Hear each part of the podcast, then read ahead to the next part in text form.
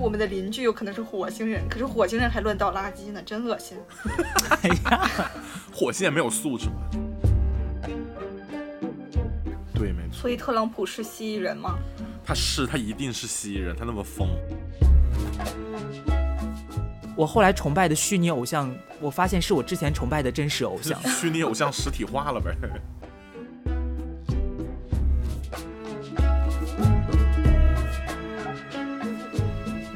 位听众朋友们，大家下午好，这里是霍尔斯户，我是你们的主播 Layla New Green。我是 Ginger Rose，我是 Jimmy Fan。OK，今天又来到一个温馨的下午，我们要开始录制新的一期节目。然后今天我们要讨论的是是什么？来，，Ginger，你回答一下，你就是还是要让我开场吗？还是还是你来怎开吧？不么回事啊？突然觉得好难做哟。你可以的，相信自己啊，雷拉。今天我们要聊一下就是阴谋论这个事情，然后呃，有请到我们今天的荣誉的两位嘉宾。我们不是嘉宾我们的我们是主播，我们不是嘉宾不好意思，我们是，我们是这里的主人。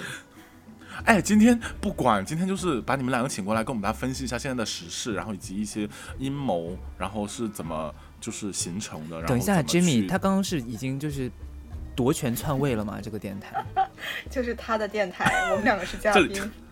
这是我的电台，对你们是嘉宾。今天不是不是，我现在脑补的画面是，就是咱俩坐在那种央视演播厅，就是他对我也是，你要坐那种大红椅子大红椅子，坐那个红椅子大红椅子是康熙啦。啊，就是康熙的红椅子啊！你们现在坐在上面啊，就是、哦，开花儿的那个对对对，开花儿那英坐那个，哦，那还是就是非常重要的嘉宾才可以对做的。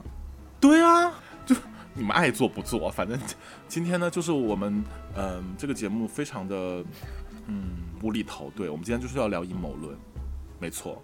我们今天其实录这个节目是因为前一阵儿看到了一个猴痘的新闻，觉得有点嗯奇怪。然后哎，你有没有跟就猴痘那个新闻又有更新哦？那个赛那个世卫组织的那个印度人叫什么来着？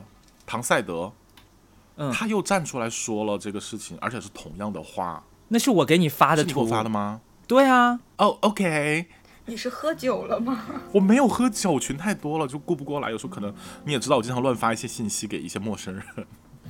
其实就是看到那个新闻之后，我就特别不能理解，因为那个新闻的原话就是上面就是说的是，嗯、因为基于美国的一些数据，说男男之间会，呃呃，就是他那个得病不是得病率，传播率非常的高，然后是呃没没有具体的数值是怎么样，然后就说是因为男男之间，然后导致我们后来呃得到的一些新闻消息里面说，就是因为呃减少中国大陆最早受到猴痘疫情袭击，极有可能会是男男性行为人群，就是他用的词也是极有可能会是。就是他把一个传言的东西变成了一个板上钉钉的事实，传播给大家。其实我觉得最可怕的是它这个东西里面，就是你知道，在传染病防治里面，其实最怕的就是你把这个东西跟某一个固定的人群结合在一起，对，它变成了一个固定的身份，就是这个传染病好像是只有这个人群才会得的，就，变成这种感觉了。那我们都知道，传染病没有脑子，它就是一个病毒。它不可能用眼睛去看，说，哎，你是黑人，哎，你是同性恋，传给你。对，很荒唐。对啊，它一定都是通过某一些特定的行为，我们要去防止的是某一些特定的行为，而不是要去，比如说去呼吁，要要要去针对某一个人群说事情。是的，真正有效的传染病防治应该是，OK，现在这个行为是危险的，这是一个高危行为，大家不管是什么样的人，你都要注意这个高危行为，对吧？然后你只要不做这个高危行为，可能你就不会有传染病了，而不是说你忽略了这个高危行为，你直接变成说这个人群会得。因为这个有的时候你在这种就是很危机的管理的情况下，有些人确实会想到这种方法，就他会变成说好像你把这个病跟某一个小众人群联合在结合在一起之后，好像好像主流人群就是安全的，你懂吧？就好像我我 OK 我我我不是同性恋，我不是男男性行为者，那我可能就安全了。就是有这种感觉，而且再一个就是男男性行为者这个东西，其实严格意义上面来讲，男男性行为者也不等于男同性恋。对他写的是男男性行为人群，因为男男性行为者应该是只要你是男的跟男的发生性行为就有可能做这件事，但是事实上并不是这样，因为你性行为怎么定义？嗯对吧？什么叫性行为？做到哪一步叫性行为？嗯哼，嗯哼，对吧？性行为也有很多种不同的类型，对吧？而且它传播猴痘的，其实猴痘真正的传播方式是非常亲密的深度亲密接触。嗯就这种深度亲密接触，它只要你的体液，只要你的黏膜有接触，就有可能传染。所以不光是男，不光任何人，只要你进行这种深度亲密接触，你都有可能感染。所以他这个说法，我猜测可能如果是真的的话，因为目前我们无法判定它是真真消息还是假消息。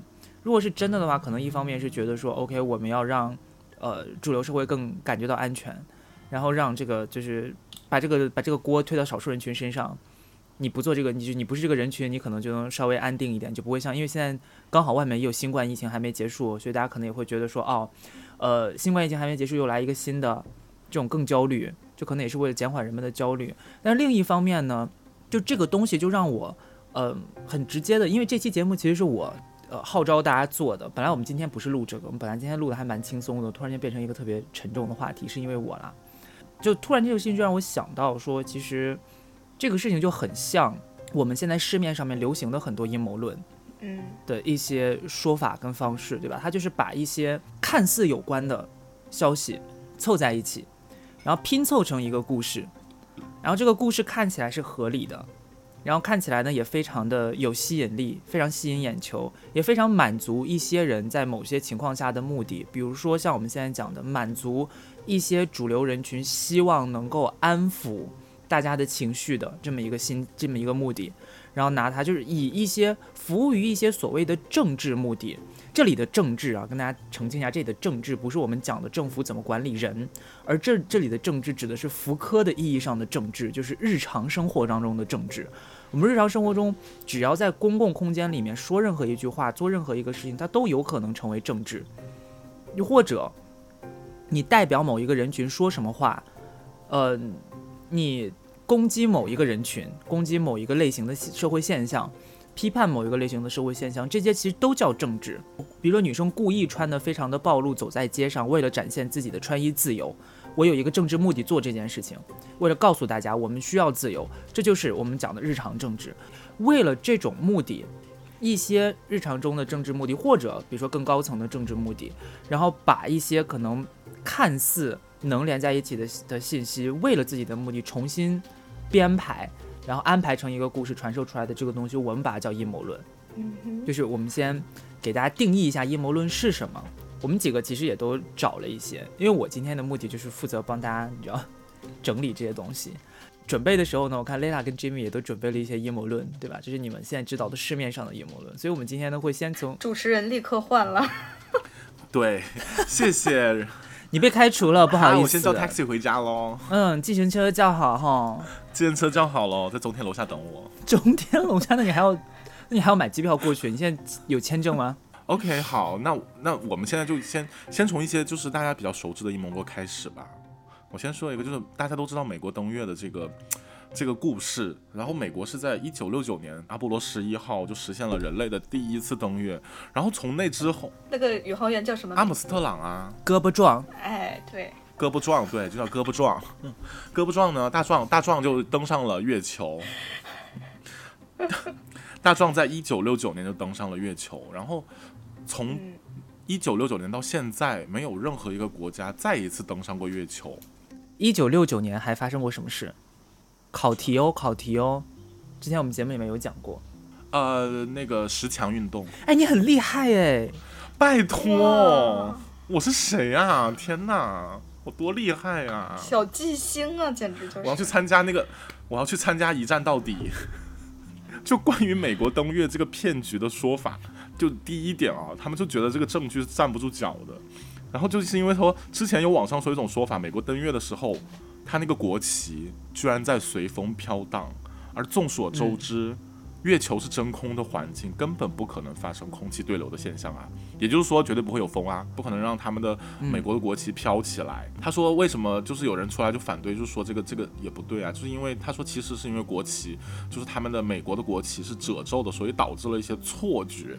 但这种说法我觉得也是挺莫名其妙的。没有，因为你想，我我这个这个我记得他们当时官方给出的解释是说，就是，嗯、因为他们要带着那个东西上月球嘛，然后你又不可能一直就是很很规整的带一个国旗上去。然后因为月球上面不是它是真空的嘛，你那个旗放上去，你无法预知它那个旗能不能展开。他们当时是带了一个直角支架，就是把那个旗子两边都固定住。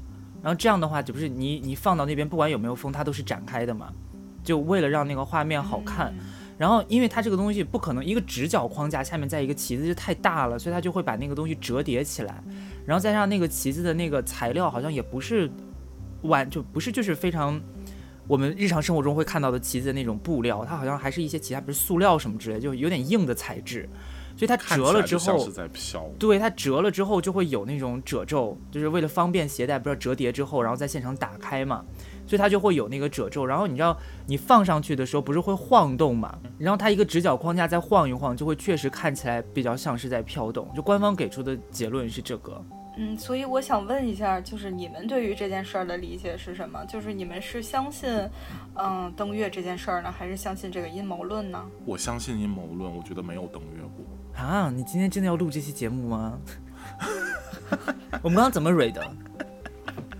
哎，不合理哎！你想啊，漂亮国那么厉害，然后一九六九年登过月之后，这么多年哦，一次都没有上去过哦，他他不他不可能不会再去想去第二次吧？对，其实这个真的也是最近几年大家突然间拿出来说，就是攻击美国登月这件事情的一个特别大的证据。对啊，就其实我一开始听到这个证据的时候，我也突然间有一点被说服的感觉，你知道，而且他们还说就是。你想，就过了这么多年了，美国的登月技术居然一点没有长进，而且还有很多材料都丢了。NASA 怎么会把材料搞丢？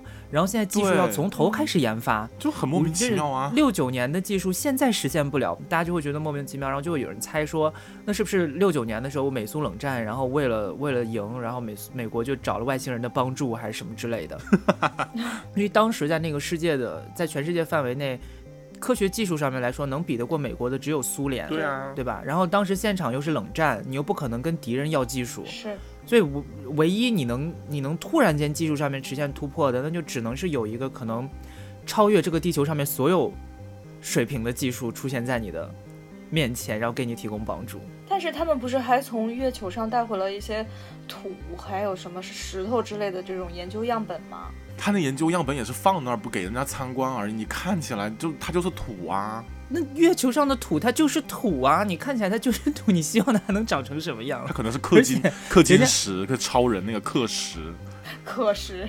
而且人家是研究材料，怎么可能会随便让你拿在手上？有没有辐射你都不知道，他应该也不会随便给人参观呢。是的，所以就是这个众说纷纭嘛。然后我们也就就是因为这样，可能很多很多人才愿意选择相信这个阴谋论嘛。你知道阴谋论的妙处就是在于，就是像我讲的，他刚他会把这个故事编出来一个特别引人入胜的故事。对，对。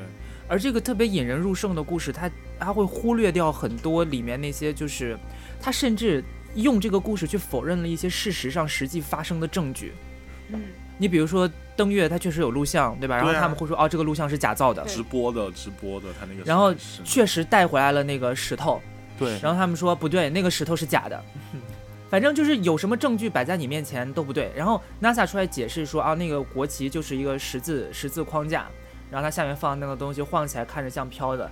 然后他们就说，呃，不对，NASA 在撒谎，NASA 一直在撒谎。你们觉得为什么大家会愿意相信 NASA 在撒谎，而不甚至不愿意去相信这些实际摆在他面前的证据呢？NASA 就我觉得是因为它有公信度的问题吗？因为所有的我们的 source 都是来自于 NASA，就是它是唯一的。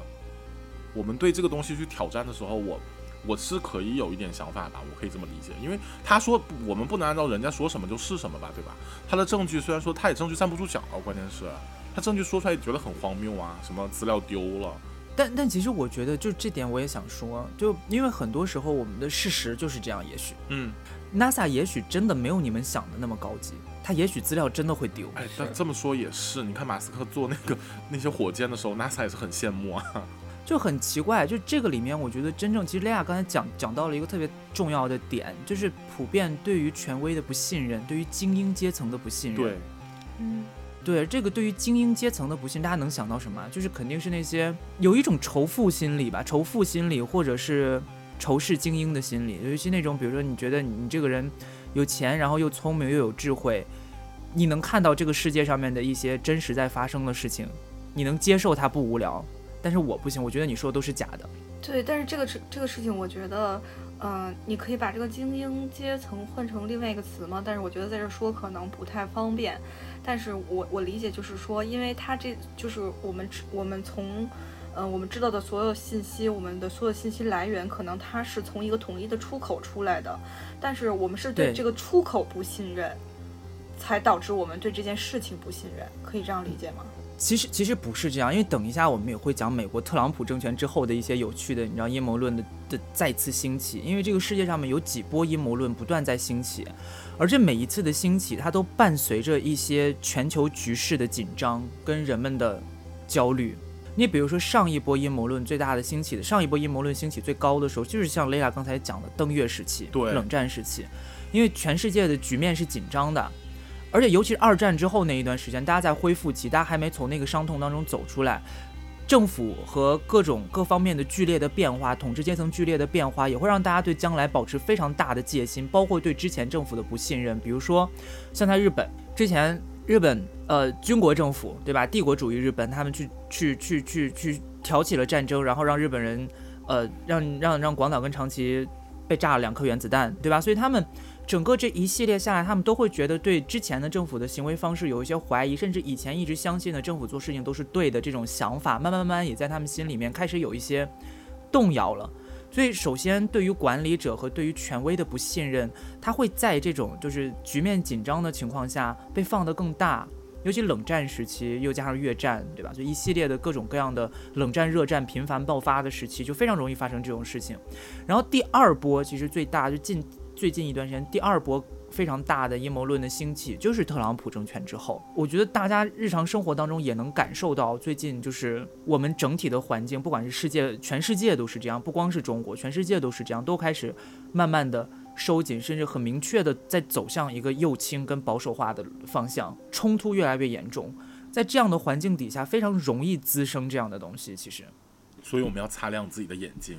就是我们怎么才能更好的做出一个判断，或者是我们自己，嗯，怎么样才能够做到，就是我们自己有一个怎么说呢？就是对于真理的探求和对于真相的这么一个判定呢？我个人觉得啊，就是好好看证据。对，其因为我真的就是。其其实我觉得这个事情挺矛盾的，就是我我本身对这些阴谋论的事情还挺感兴趣，就是就是比如说有时候刷到了，我会去点进去看一下，然后我也会，甚至有的时候就其实是被说服，就是好比刚才你说登月的那个事情，我我我曾有过动摇，但是这个也得看事儿，就是比如说是对于什么核心技术啊，还有一些呃，甚至于。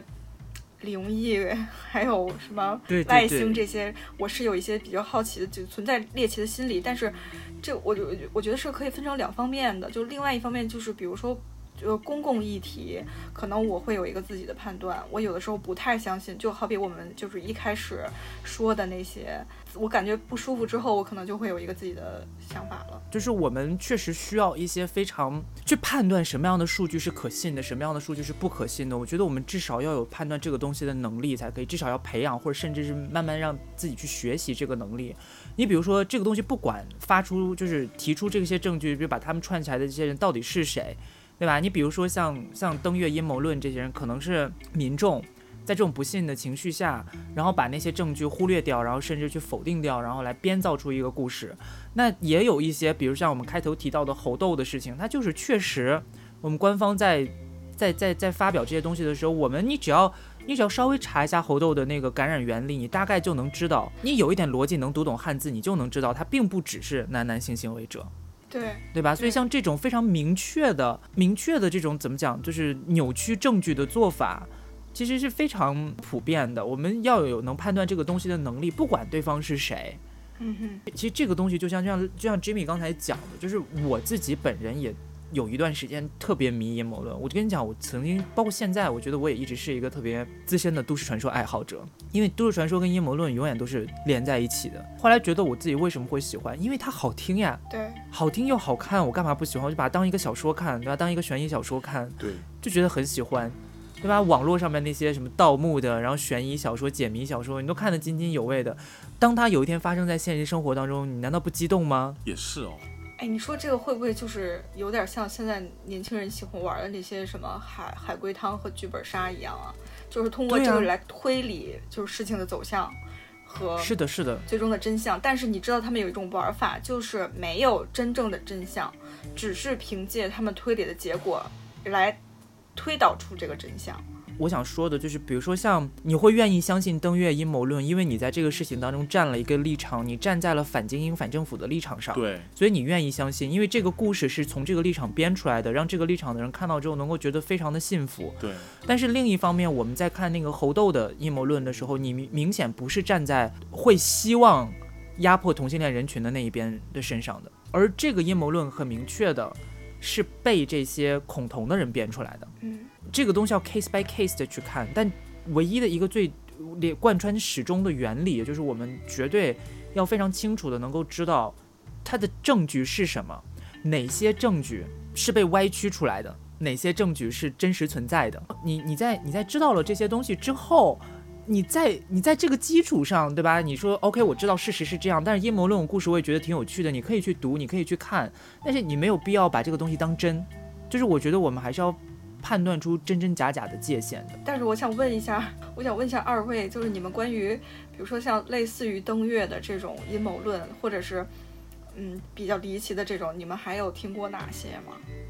还有美国的外星人呢。啊，对对对，五十一区什么的，公布 UFO 的那个，我就觉得太扯了。它就是一张照片，它不是 NASA，也是 NASA 公布，对不对？是 NASA 吗？我跟你讲，其实你真正去查那些照片，还有很多网上流传的说是 NASA 发的东西，大部分其实都不是 NASA 发。对，我跟你讲，NASA 真的没有你们想象的那么高。我想说的就是这个，我想说的是这个，就是我们关于那么多讨论，就关于外星人存在的讨论。但是我觉得，就是我最大的疑惑就是，如果外星人真的存在，他真的想统治我们，我们的世界不会是现在这个样子。我们早就被统治了，他早就出现了，我们何必去费半天劲去探索、去找，然后再保密，然后还偷偷露出一点点来，然后让我们去怀疑？不是这样的，我们早就变成黑衣人的世界了，好吧？可能已经是了，但黑衣人的世界不就是藏着吗？哎，那个对，对不起。就我们的邻居有可能是火星人，可是火星人还乱倒垃圾呢，真恶心。哎呀，火星也没有素质嘛？真的没素质，是不是？他们经过就是在地球生存的培训，就不能变得太有素质，太有素质就会被 对，火星可能没有很好的普及素质教育。还有那个蜥蜴人，然后说说英女王也是。对，然后拍那个照片，然后 P 的假的跟什么一样，说那个眼睛是蜥蜴眼睛。Katy Perry、Lady Gaga，笑死我。但这个就其实这就其实引到了刚才要说的一个东西啊，就是我们在嗯讲述这些故事的时候，你会发现它当中其实这个也在印证，呃，大家一直对精英阶层，尤其是欧美社会里面对精英阶层的不信任，他们总觉得精英阶层后面有一些。看不见的勾当在做着，就是可能也比如说政府腐败或者什么之类的，他们，呃，老百姓无法真的去发现这些事情，所以他们可能用各种方式，用他们能够接触到的证据，因为他们的前提是有一些超过于，呃，现在人类的力量在操控着人类世界，对吧？不管是影子政府，不管是光明会，还是我们说的这些，比如说蜥蜴人、外星人，就是都有，他们都在。对，大家都觉得他们在暗中操纵着人类社会，就是有一个超越人类的力量在那边，这个力量我们是看不见的。而这些人就就像 Jimmy 刚才讲的，我们他们其实就是在玩一盘非常大的现实生活当中的解谜游戏。Hunger Game。对，你们知道，其实剧本杀这种游戏类型类别，其实很早在美国网络上面就已经出现了，但它那个时候是纯文字类型的，在网站上。那他怎么玩啊？就是就是这样，他有 B B 有那个 B B S 嘛。对，就他们就会发，就定期的在那个一个楼里面就发线索嘛，然后大家就互相拼，然后去组成这个东西，就组成一个完整的故事，这样其实就很像现在的剧本杀，只不过我们把那个东西移到线下来玩了。现在大部分时间，我想到了，美国前一阵还有电影，就是讲这种的，就是类似于解谜游戏，然后恐我要跟你说的就是这个，就是恐怖电影。美国现在他为什么最近会出这个东西，其实就是因为 Q Anon，我不知道大家听没听过 Q Anon，没有哎，这是什么？最近一段时间，这个阴谋论为什么突然间又上升起来？其实就像我刚才讲的，社会动荡的时候，人们就比较容易不相信政府，会比较不容容易不相信精英阶层，他就会愿意去编造一些这样的故事。然后当时是在特朗普，嗯，卸任了之后，然后美国社会当中就出现了非常多的这样的阴谋论。然后当时呢，呃，就有一波，因为你知道特朗普是激发了美国，呃，积积压了很久的白人的保守力量的，对吧？等于说，因为他上台，所以这些曾经那些觉得好像女权、LGBT 权利、黑人权利都是在压迫他们的那些白人们，然后就。在特朗普的那个政权期间，终于得到了解放，对吧？然后他们得到解放之后，特朗普是不是立刻就又下去了？嗯。然后特朗普下去之后，民主党又上来了。民主党回来，拜登回来之后，他们就会觉得说，呃，这些人，这些在特朗普的期间强烈支持特朗普的人，他们就会突然间有一种危机感。他们会觉得我们支持的东西昙花一现就消失了。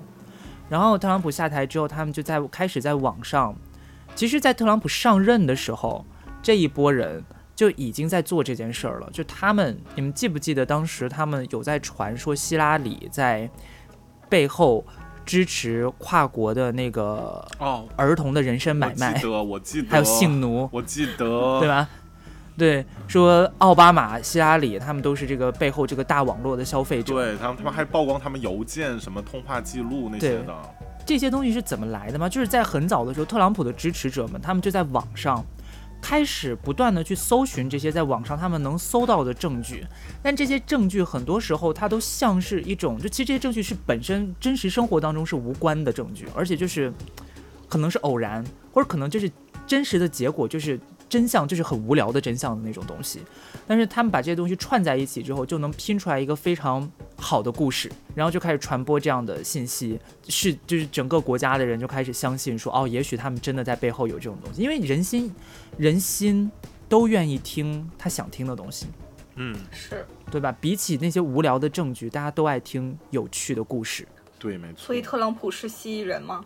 他是，他一定是蜥蜴人，他那么疯。你知道这个东西，所以阴谋论最近一段时间的在全世界范围内的爆发，跟特朗普的支持者有着非常大的关系。特朗普卸任之后，这个东西又重新起来了。起来之后，他们就开始用同样的方法，呃，就出现网上就开始出现一个网红叫 Q Anon，然后这个 Q Anon 呢，他就会每天，呃，去发一些，呃，线索，或者去号召大家找一些证，就给大家出题，就类似剧本杀那种，你知道关主。然后就给你出题，然后大家就来参与到这个过程当中来，就是去找，结果你就会发现拼起来的东西全部都是非常符合特朗普支持者的那些价值观的。唉，他的支持者也是疯，跟他一样疯。比如说女性对女性主义者要 take over the world 之类的这种之类的东西，对，然后就变成了一个现实生活中的大型剧本杀真人秀。嗯，而你其实想一下，大家如果你们你们两个玩过剧本杀吧？应该玩过呀。你们玩的时候观感怎么样？就我好累哦，我就是感觉，就是要分析，因为你有阅读障碍。对我有阅读障碍，我读那个本子的时候已经快睡着了，然后还要后面突然哎到我了，我该说话了，我的证据线索是什么？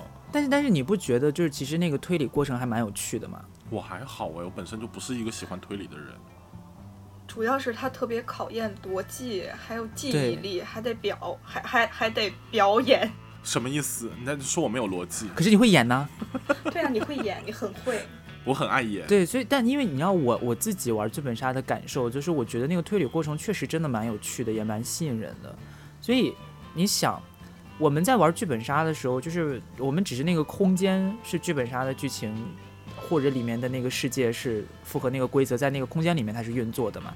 但走出那个空间，我们就有一种回归现实世界的感觉，我们就走出了那个剧情了，对吧？对。但是有一天，如果我们在真实生活当中，你发现你的生活当中，你的每一封邮件，你的每一个快递，都有可能是一个剧本杀的一部分的时候，你会怎么感受？我会觉得像蝴蝶效应那种的，可能我摸到它，我就会得到什么什么样的技能那种感觉，然后它会触发我后面一系列的事情发生。你会不会就有非常强的参与感，而且会有很很强烈的欲望，想要探知这个背后到底发生了什么事，而且坚信你自己探知到的东西是对的？那那肯定是。Q Anon 就很巧妙地运用了人们的这一个心理。坏人。这个里边不是还有一层说法，就是因为特朗普的支持者，嗯，很大一批人都是，就是他们管美国的这个这个群体叫什么红脖子，就是没有什么文化的那种，对，呃，男性白人。就比如他们，他们就是呃，对于知识的，就是他们的知识量并不是很高，所以他们可能就是更愿意去相信一些比较表面的、比较浅显的东西。这些人他们反而就是，就是那个，就比如说 L G L G B G，哎，啊，就是 对，就是对，怎么了？就是对，就是比如说女性权利的那些啊，还有性少数权利的那些的对立面，hater，对。你就知道他们虽然教育水平不太高，但至少他们是白人男性，对吧？所以他们是属于那种就 loser 的白人男性。对对对。所以他们自然而然的对于精英阶层，或或者对于现在曾经本来按照传统道德观应该在他们下面的这些人，比他们更精英的这个世界，他们是抱有恨意的。是的。抱有怀疑的。所以这就成为了一个阴谋论会诞生的非常重要的土壤。而且再加上你知道这个阴谋论，QAnon 的这个阴谋论给他们补全了一个东西，就提供给他们一个机会，让他们觉得自己也挺聪明的。哦，就感觉他们的拼图就少 QAnon 的那一块儿，他把它贴上了，他觉得哦，make sense。对，go for it。对对，就每一个人都能参与到这个过程当中，而且每一个人都能在这个中中间实现自我价值。对他觉得实现了自我的价值，觉得自己发现了别人没有发现的或者发现不了的这个世界的真相。好蠢哦！然后最精彩的就是这个 QAnon 出现之后，特朗普不是之后他有那个攻击国会嘛？对啊，嗯，他的支持者有去攻击美国国会，然后那个时候也就是因为特朗普在突然间有一天在 Twitter 上面开始说自己说我就是 QAnon，其实 他开始发疯吗？这个人真的是开始发疯。然后 QAnon 的支持者们就疯了，你知道吗？因为他们本来就是特朗普支持者，嗯，你就相当于是我后来信我后来我后来崇拜的虚拟偶像。我发现是我之前崇拜的真实偶像，虚拟偶像实体化了呗。而且这个实体化就是我之前就是崇拜过他，对，那就你懂吗？就这种感觉更嗨了，美梦成真。对，对，所以就发生了那次就是非常激烈的国会攻击事件。所以你会发现阴谋论跟我们的生活其实真的是息息相关的，是不会那么简单，就是说，哦，我就是相信一个，就是我就是愿意做一个剧，我就把它当成一个故事听，没有这么一回事儿。你传播了它，你就是在。让它成真。其实说起那个，嗯，美国总统这个阴谋，然后我又想起另外一个，就是因为阴谋论经常会被当成政客之间互相攻击对方的武器，所以我就突然就是我之前查资料的时候就看到有一个，就说之前奥巴马上台的时候不是。美国有一个法案，说是美国总统必须是出生在美国的人嘛，因为奥巴马不是出生在夏威夷嘛，但是很就是当时很多人就说他其实真正的出生地是肯尼亚，所以就是对于他的出生地就是进行了一番特别热烈的探讨，然后去。追查那个溯源什么的，然后最后在嗯夏威夷找到了他的出生证，然后还找到了一个人就证明他，然后又说他的出生证是假的，后来又找到了一个人证明他的出生证是真的，然后这个证明他出生证明的，呃人就有一次在一个就是在空难中去世了，然后他大家就又觉得这是个阴谋，然后说这个空空难一共造成了，啊就是。就是发生空难的这个飞机上一共有八个人，然后七个人都被救回来了，只有这个人去世了，然后所以他们就觉得这是一连串的阴谋，就是为了证明奥巴马不是在夏威夷出生的。你们觉得荒谬吗？我就说，就是如果他想让这个人死掉，他也没必要大费周章的去制造一场空难，然后还能保证这个人死了，其他七个人生还。那不好说，这是真的特别荒谬啊！这所以雷拉。那不好说是什么意思？那，然后那科比也有可能是，对吧？对，那最好笑的说是艾薇儿啊，不是一直都说艾薇儿死了吗？现在这个艾薇儿是假的艾薇儿，就是因为他的风格不一样。你们听说过多少个就是这个人死了，然后现在这个人不是他的传言？啊，曼德拉，还有啊，曼德拉是他，大家都以为他死了，其实他还活着。还有 Michael Jackson 啊，也有人说他没有死，其实。还有张国荣，哎，张国荣没有死是怎么回事啊？但是我之前是我在天涯看的，就多少年前了，就一直都说他在墨西哥有人看见过他本人，然后还有张图片就特别模糊那种的。还有人说霍金其实早就死了，这个我信，我觉得他真的有点。你看，就我选择我相信的一些荒谬的事情，也不知道是不是荒谬，无法论证啊。对。所所以，在这个在这块儿，我想问大家一下啊，就是像我们刚才讲的，我们刚才其实也大概捋了一下，说现在我们在首先阴谋论这件事情，我觉得大家还是真的要小心。然后那在小心阴谋论的同时呢，我们是不是说我们否定了阴谋论或者小心阴谋论，我们就要去否定掉我们对于这种推理游戏或者解谜游戏的热情呢？我觉得这个不是一回事儿吧，这根本就不是一回事儿啊！就是现实和虚拟还是有界限的呀。对，我觉得可能真正需要的是判断哪些东西是现实的，哪些东西是虚拟的的这个能力。就是我们现在就是在，如果你现在是在玩一个推理游戏，你就是在玩一个推理游戏。对，应该不会有人觉得现实里面就会有这种事情吧？但是，但是你又不觉得，其实这个东西它难难就难在。很多推理游戏的推理模式跟它的逻辑方式，其实并不是非常真实的。也就是说，我们在真实社会当中判断一些事情或者判断一些证据的时候，比如说我们要看数据，然后我们要看这个数据，我们要看数据的时候，我们要看这个数据的来源，我们要看这个数据的图表，它的那个 scale，对吧？就比如说，嗯，比如说两个东西之间其实只差一百，但是它的基数是一万，然后他把那个图就只给你写到呃九千到一万那一段儿，然后给你看那个一百的差。那肯定就会，你就会觉得那个差很大。但如果他要是给你看全图，从零到一万，然后再给你看那一百个左右的差的时候，你就会觉得这个差很小。我们要有能判断这些东西的能力。可是很多时候，这种推理游戏或者推理电影，甚至有时候我觉得是反这个东西的。以那以那个里面，你在你比如说你在玩玩玩剧本杀的时候学到的一些逻辑推理方式，或者学到的一些证据的一些一些论证方式，你拿到拿它出来到你的真实生活当中去用的时候，你就真的会。我觉得真的会创造出很多问题，因为那个毕竟是事先设定好的呀。对，所以我就觉得这个东西真的现在变得很很困难的地方，就是在于我们我们自己肯定都会愿意去娱乐，对吧？我们也想娱乐，我们也想看，包括我自己。我现在你出一些比较有趣的，就是你能够把那些证据串得非常顺的阴谋论，我也觉得是 OK 的，就是我也愿意看。你懂吗？我不，所以我就其实也想问问你们两个，就是我不知道我这个我这个想法，或者我想看或者喜欢看都市传说的这个状态，跟我前面一直在跟大家分享的，就是我对阴谋论这个东西的怀疑。就我一边又怀疑阴谋论，嗯但是我一边又想看，就猎奇心。你们觉得这个会不会是怎么回事？会有猎奇心，就是人总是抱有好奇嘛，对一些可能未知的事情，或者是你不是很了解的领域，都会有那种探索的心理，人都会这个样子呀。但是你知道吗？因为我心里面又一直在想，就是你比如说像我们现在在市面上面，就比如像之前我们在节目开头跟大家讲的猴痘的事情，对吧？猴痘这个事情很明显，它就是一个扭曲的一个 misinformation，它并不是一个真实的事情，它是一个错误信息。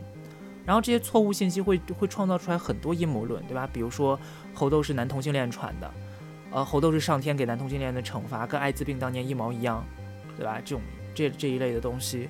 然后或者包括，比如说像跨性别女性不能进女厕所，他们会说啊，因为你们，呃，就有你们只要是男的就有可能是性暴力的施害者，所以你们不能进来之类的。就是，然后他们这边的问题就是把那个阴茎这个东西直接等同于性暴力这件事情，你懂吗？就这个过程当中也牵扯到很多，就是对于跨性别人群的误解，以及把跨性别女性，呃的一些信息曲解。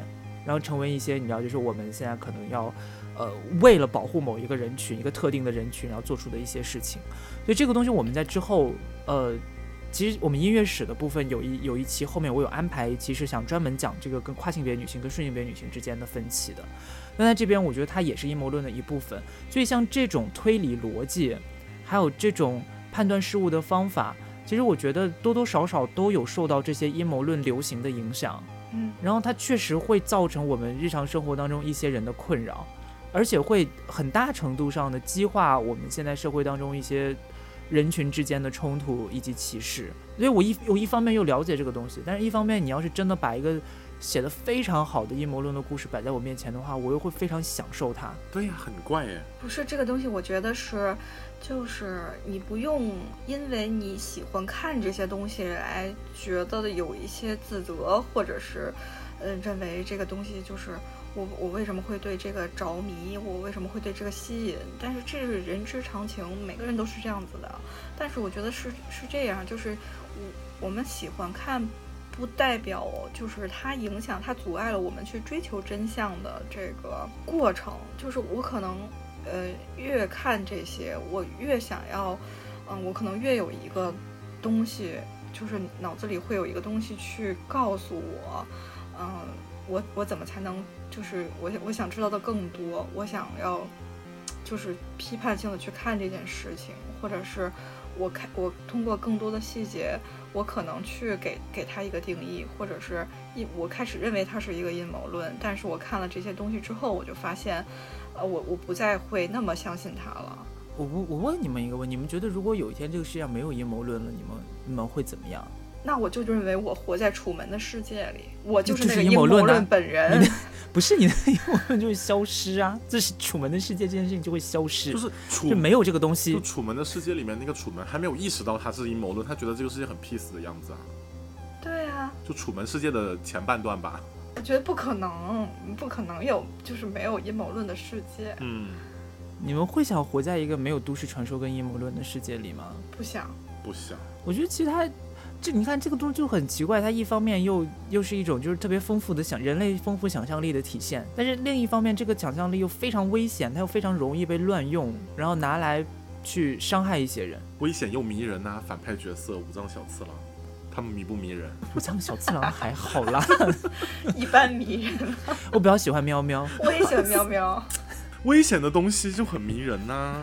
你知道，我刚才突然间想到的是，就是其实阴谋论有很多不同的类型。我刚才听完，就今天这期节目做到现在，我听完大家分享的两波阴谋论之后，我在觉得，我想第一波就是上一次冷战的时候的那一波阴谋论，就比如说像是外星人啊，或者说对于 NASA 的阴谋论、登月这些东西的，我反而会比较倾向，我比较喜欢这一类的阴谋论。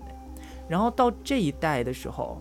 这一代到特朗普的这个 QAnon 这一代出现的新一波的阴谋论的时候，我我对他真的怀有深深的怀疑。然后我后来想了一下，我发现可能是因为，其实这个这个东西我们刚才也讲过，我觉得很有可能是因为，嗯，曾经那一波的阴谋论，他的立场，阴谋论创造者的立场跟我有点像。怎么说？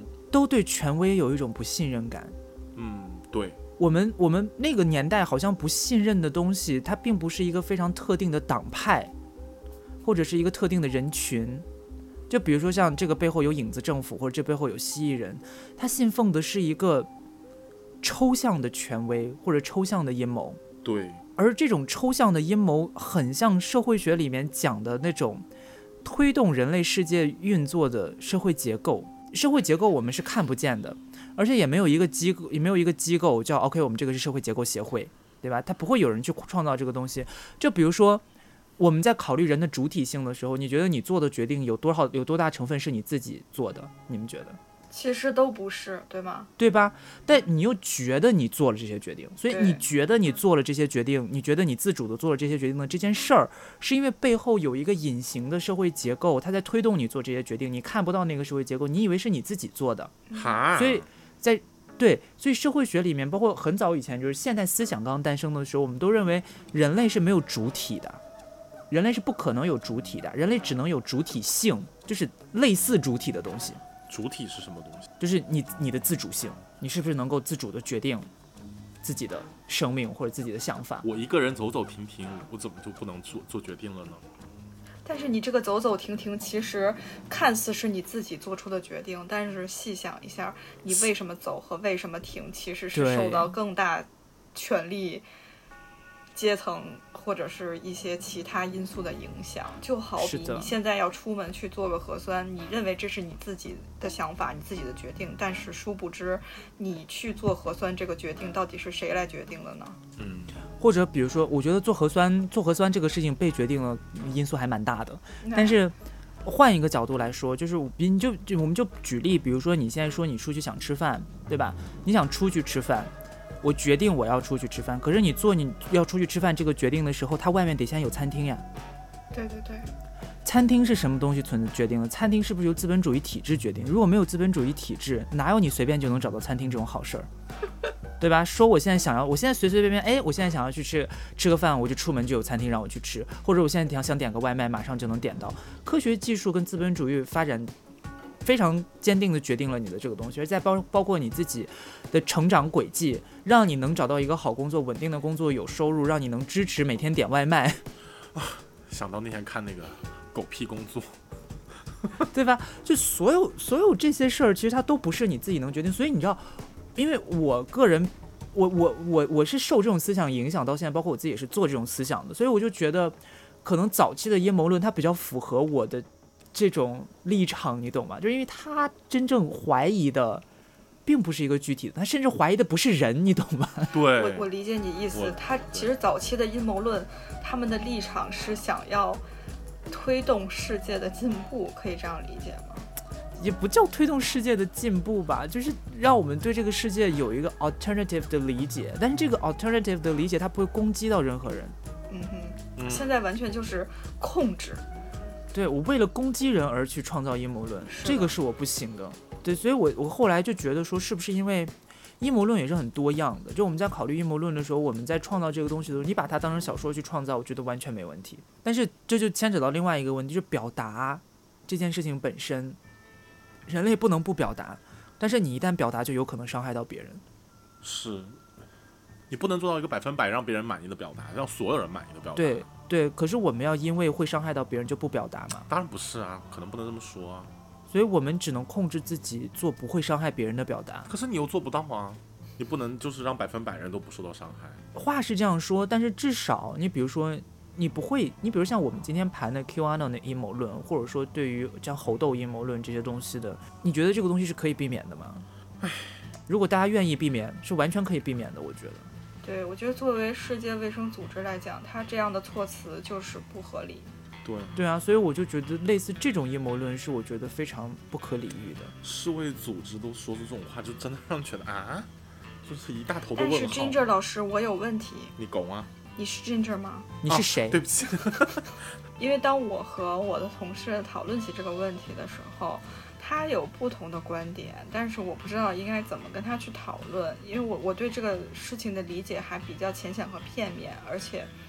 就是我的表达也没有那么通顺，就是我只能放在这里给大家一个，就是我们可以一起探讨一下这件事情。就是当我跟他说起来这件事情，我向他表达了我对这个世界卫生组织发言的愤怒之后，他说。嗯，他他说，哦，我首先就是可能是有对某一些群体有一些冒犯，但是我还是想说，这是一个关于政策上的整体性的收紧。但是我觉得，就是这句话，其实我听完以后也不是很舒服。他就很像，他就很像之前我们聊直男那一期里面，就是。明明这个事情是一个针对女性的暴力事件，你说哦没有，这个是一个普通的暴力事件。对，就是那个意思。就我我甚至想反问他，那如果世界卫生组织的这个呃发布的这个信息里面说的是，如果猴痘很容易被女性传染，那我们的生存是，我们生存的这个世界，或者我们作为女性生存的这个社社会，会不会受到威胁？就是如果他他给了我一个肯定的回答之后，他就应该知道自己的发言有多荒谬了吧？我但我觉得这个好像，因为我觉得我刚才听到一半，我突然间感觉他可能心里面是觉得病毒真的是长眼睛的。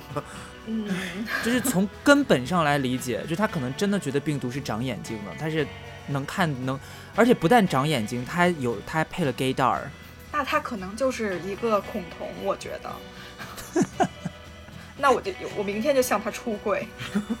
那我觉得对，所以你而且再再一个问题啊，就是关于世卫组织在网上传的这个图，它到底真的是世卫组织说的，还是有人故意截取了他说的话里面的一段儿，把它剪辑了一下，然后或者还是有人截了那张图，中国的人配了一些文字在上面，然后为了去传播这个消息，为了给他的阴谋论背书而用的都不一定。太多了，太有太多种可能了。对，现在网络就是上面那些网络谣言也非常的多，真的，大家一定要擦亮眼睛。对，这就是我要说 Q a n 为什么会在这个年代突然间爆发的原因，也是因为网络媒体大大的加速了这样言论的传播的方式。对，传播发酵特别快。对，就是大家就会很容易愿意去，就很多人也愿意在利用这个网络去编辑这个东西。你比如说像我们在讲第四波女性主义运动，大家开始用网络，比如说 Me Too 运动，大家开始用网络去发声，说自己也被性侵过，去分享这样的经验。网络变成了一个女性主义运动的场所，但同时它既它可以是你女性运动的访场所，它也可以是反女性运动的场所。嗯，对，没错，对吧？所以我们现在面临的这个新问题，可能真的比老的。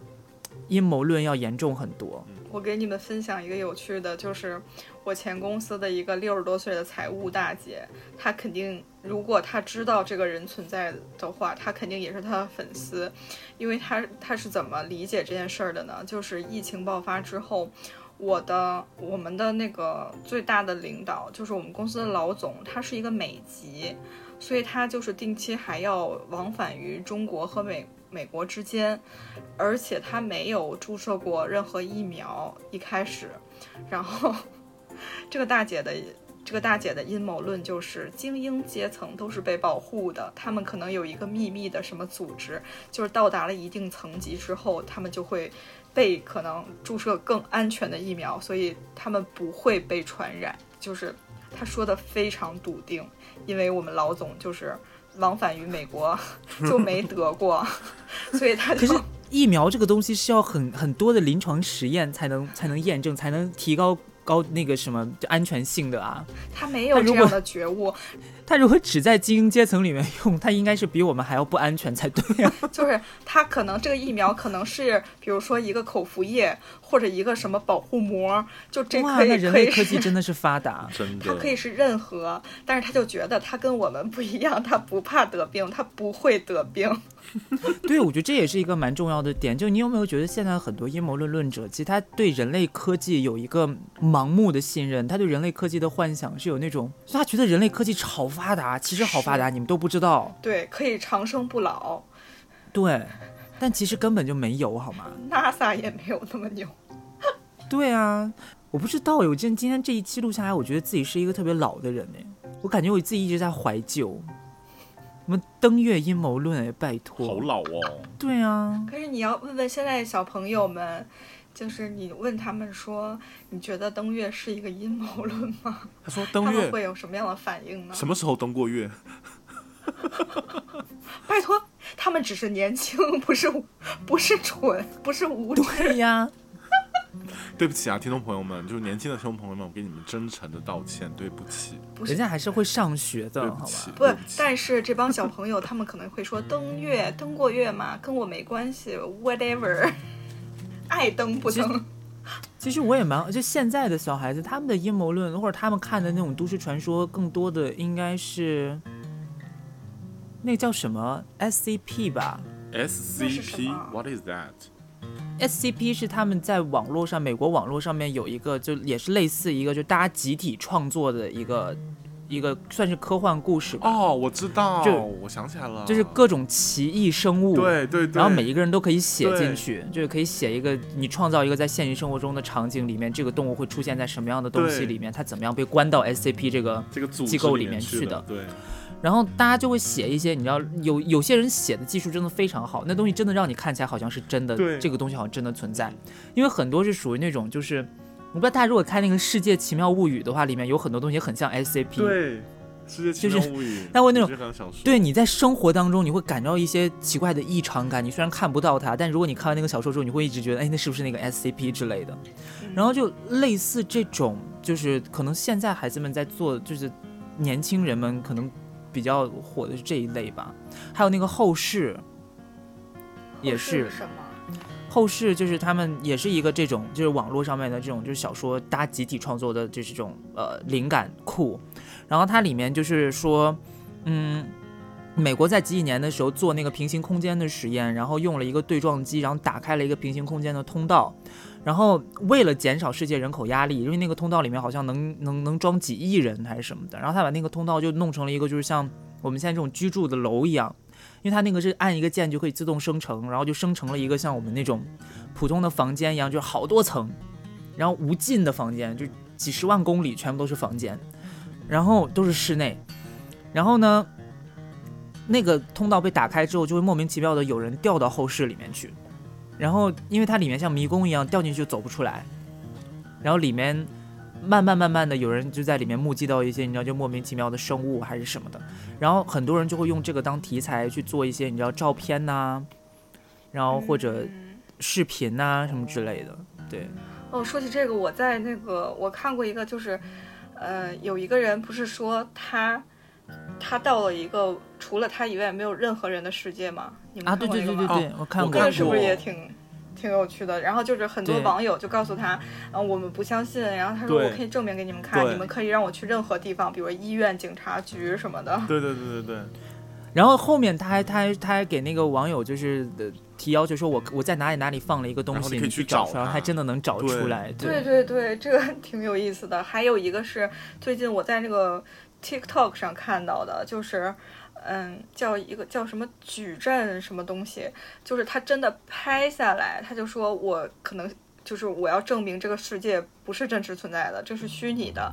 然后他就可能拍，比如说，你看我把这个我把这个灯转一下，但是那边根本没有反光什么之类的。还有一个是我吃了一个零食，我我还然后还找了一个证就证人说，他刚才看着我从这个包里拿出来一个零食，我们俩吃了，但是现在这个包打不开了，是一个全新的没有开封的状态，然后什么的就这种。然后很多人就是参与到这个创作中，对对对，矩阵干扰。然后很多很多人就开始录制这些视频，然后来。来佐证他们就是，但是我其实我想说的是，大家还是嗯玩玩就行，对玩玩就行吧。但是大家还是就是看到什么信息，别先相信，还是先思考一下再说，对吧？对，因为因为你像现在这个东西，其实就是像我们刚才讲的，它就是一个大型集体参加的投身，就是全景式、沉浸式的真人秀。对，对你比如一起写小说，一起创造一个什么东西，对吧？然后你会非常有代入感，这这点其实特别好。然后包括现在，比如像矩阵干扰那个事情，就是说我们现在在为了支持我们自己的阴谋论，我们在做证据的时候，我们用的手段也越来越多了。比如之前我们只能去查别人的东西，现在我们甚至可以自己做视频了。对对对，就是因为科技和网络的发达，他就用一些剪辑方法了，让你觉得那个是真的。